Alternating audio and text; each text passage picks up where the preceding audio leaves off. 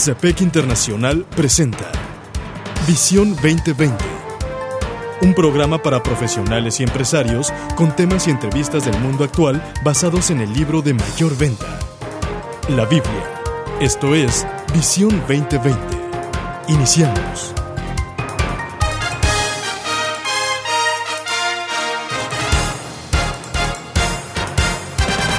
Bienvenidos a su programa Visión 2020. Les saludamos. El doctor Enrique Cepeda con la alegría de siempre. Y Edgar Medina. Hoy presentamos el programa 1159, una receta para el fracaso.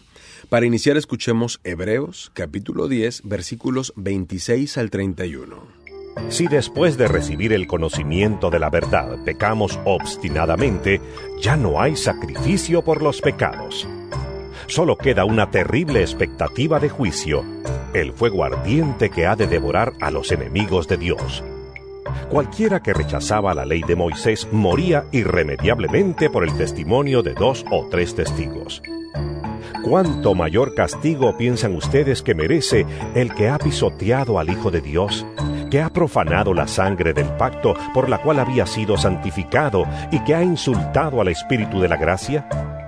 Pues conocemos al que dijo, Mía es la venganza, yo pagaré. y también, El Señor juzgará a su pueblo.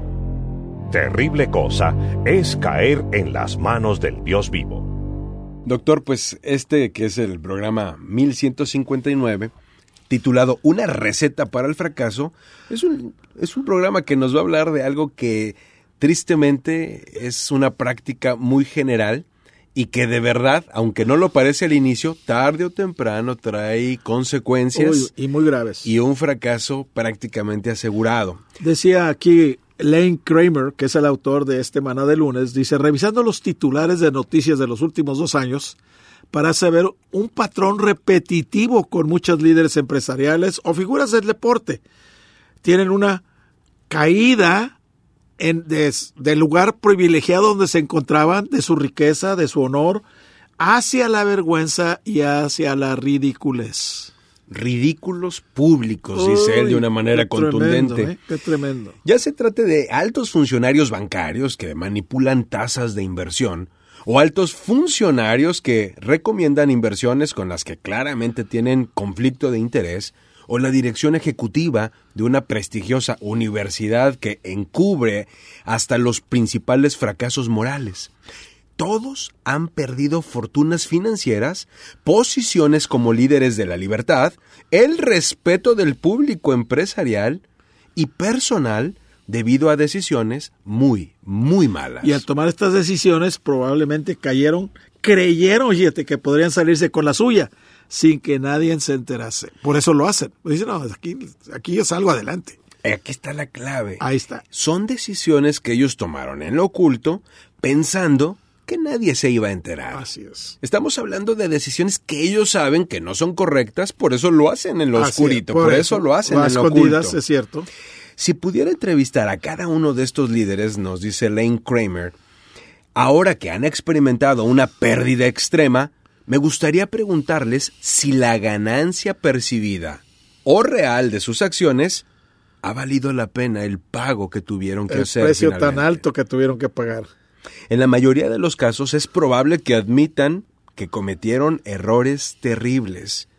Y si bien tenían que haber hecho un poco más, muchos podrían optar por un curso de acción absolutamente diferente. Fíjate que uno de un miembro de, de nuestra organización llevó a una persona que, que llegó a ese punto. O sea, quién sabe cuánto. Él, él era contador de la, era controlador de la empresa.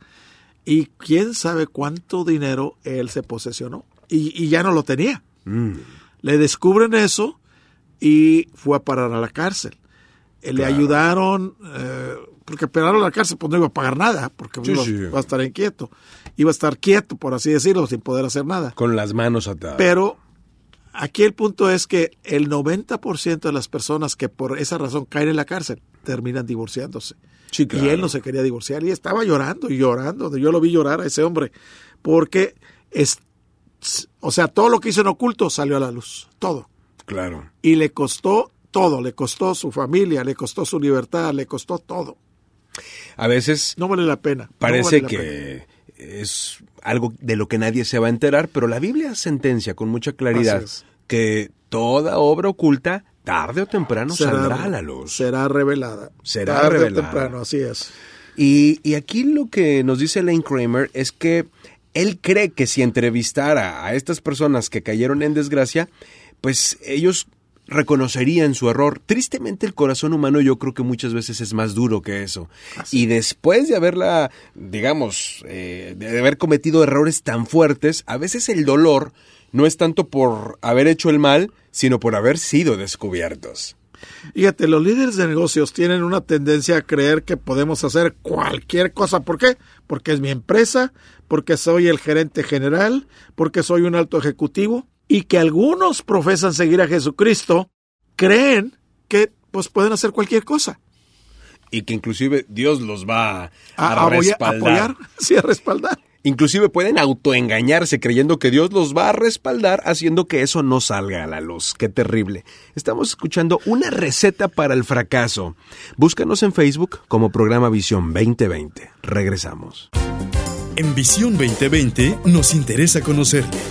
Escríbanos a apartado postal 1960 en Monterrey, Nuevo León, México. Código postal 64000. Si nos quiere escribir por correo electrónico, la dirección es todo seguido y en minúsculas. Visión 2020 Internacional arroba msn.com. Visión 2020. Uno se convertirá en mil.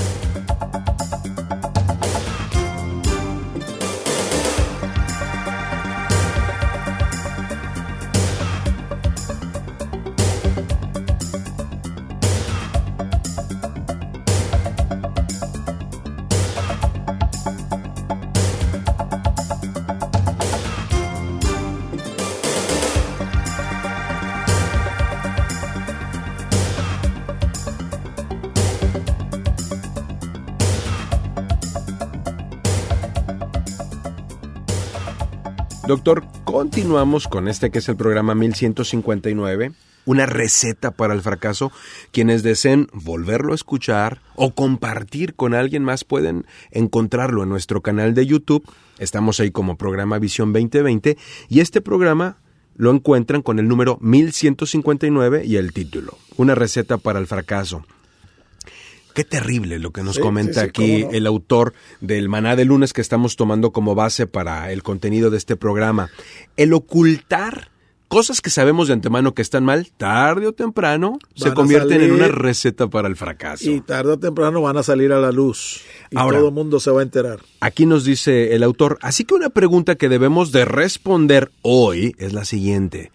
¿Cómo podemos prepararnos con anticipación para dar una buena cuenta de nuestra mayordomía? para rendir cuentas de nuestra mayordomía. Y aquí él nos hace algunas sugerencias que creo que nos pueden ayudar a mantenernos en el camino recto y correcto.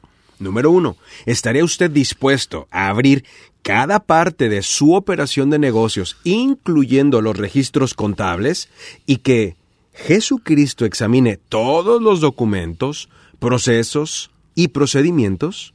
¿Podría darle una explicación clara y honorable de todos los detalles de su operación? Fíjate, esa es una pregunta que hasta qué punto yo estoy dispuesto a, a ser transparente, a abrirme, a, a que se vean los libros. Claro. Eh, varias personas me han, yo me acuerdo cuando estaba en un, en, en un instituto trabajando, vino una persona que nos iba a dar un donativo muy bueno, ¿eh? Mm, pero dijo, antes de darles el donativo, quiero ver sus libros. sí, sí, sí. Y dijo, pues adelante, no tenemos nada que esconder. Y vino y estuvo ahí como tres, cuatro horas viendo los libros de contabilidad que teníamos. Se fue y nos dejó cheque. Gracias a Dios. Pero fíjate qué interesante, Sí, no que- tener de qué avergonzarnos, no tener que esconder nada. Aquí están los libros, puedes abrirlos, puedes verlos. Y, y hasta qué punto estaríamos nosotros como gerentes generales o como dueños de la empresa, porque decimos, yo soy el dueño de la empresa, aquí nadie se mete. claro. Y tienes todo el derecho de hacer eso, pero cuidado. Y aquí la imagen que presenta el autor es, imagínense que viene Jesucristo, vamos a pensar Ándale. en cuerpo y alma, físicamente, a la empresa. ¿Estaríamos dispuestos a decirle, aquí están, Aquí están los, los, los libros. Platiquemos y déjame mostrártelo. Número dos. ¿Estaría dispuesto a dejar que su esposa o su esposo y otras personas vean su calendario de los últimos 90 días para que sepan en dónde es que usted ha estado, con quién se ha reunido y luego examinen sus registros recientes de teléfono para ver con quién ha hablado. Ándale. Fíjese, hace, celular. hace algunos años eh, esta, esta, este matrimonio tenía un conflicto muy fuerte. Conflicto por situaciones eh, X. Y eh, un- un- alguien le sugirió a la esposa que hiciera un- una revisión de las llamadas del esposo. Ella no lo veía tan relevante dada la naturaleza del conflicto que tenían, porque no era algo así, digamos, matrimonial, de infidelidad o algo así. Y, y sin embargo, recibió esta sugerencia y esta persona finalmente se tardó tiempo, tiempo, como un mes en, en dar ese paso, y lo hizo. Resultó que además la línea telefónica que él usaba estaba a nombre de ella. Fíjese qué cosa. O sea, era una cosa de la que ella tenía acceso. De hecho, re- ella recibía eh, el, el- lo que Sí, viene sí, el siendo recibo el, de pago. el recibo de pago siempre, pero no lo revisaba. Total que tarda como un mes, lo revisa y cuando lo revisa se da cuenta que él hacía llamadas a las 3 y 4 de la mañana. Ah, caray. Ella se queda súper extrañada. Bueno, pues resultó que lo que ni siquiera se le había ocurrido, que él tenía una relación fuera del matrimonio, la tenía y vaya que la tenía. No era lo que ella estaba buscando, su conflicto era por otra situación, pero el hombre no era íntegro, el hombre era falso. Pero, ¿qué le digo? Súper falso. El día que ella lo encaró a él con el recibo en, en la mano, él se mostró muy enojado, fúrico, se salió de la casa y tendrá a la fecha unos 10 años que no vuelve. Huyó. Sí, sí. Esa es una huida. ¿Qué Esa cosa? es una huida de su Literalmente. de no querer dar cuentas y de no aceptar su error garrafal que cometió. ¿Cuál es la Tercera pregunta. ¿Estaría dispuesto a dejar que su pastor y amigos en la iglesia diesen un vistazo a los sitios web que usted ha estado visitando en su negocio, en su computadora personal o en su celular? Fíjate, en, ah, ahí en la universidad donde yo estoy, hay candados. Candados muy buenos que no te permiten entrar a ciertas eh, páginas. Pero un día, abriendo mi correo, paz, sale una, una, una, una figura pornográfica y yo hablo inmediatamente a tecnología. Digo, vengan a ver, miren esto, cómo fue que se apareció.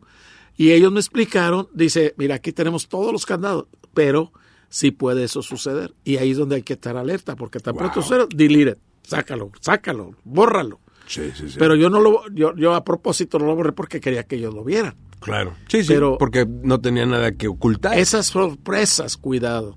Sí. Y tenemos que ser muy, muy, ¿cómo te diré?, sensibles y cuidadosos de no permitir esos sitios web. Y ahorita hay una millonada, ¿eh? más de 50 millones de sitios pornográficos en la computadora. Sí, sí, no. Cuidado. Y, y- y en, y en creciendo, pudiéramos decir. Así ves, así es. Y entonces aquí la pregunta es realmente importante. Ahora, hay una pregunta también muy importante aquí, la cuarta. ¿Tiene alguien en su vida a quien usted da cuentas? ¿A, a quien usted rinde cuentas? Ese es el enfoque de este ministerio, de CEPEC, Así es. de CBMC.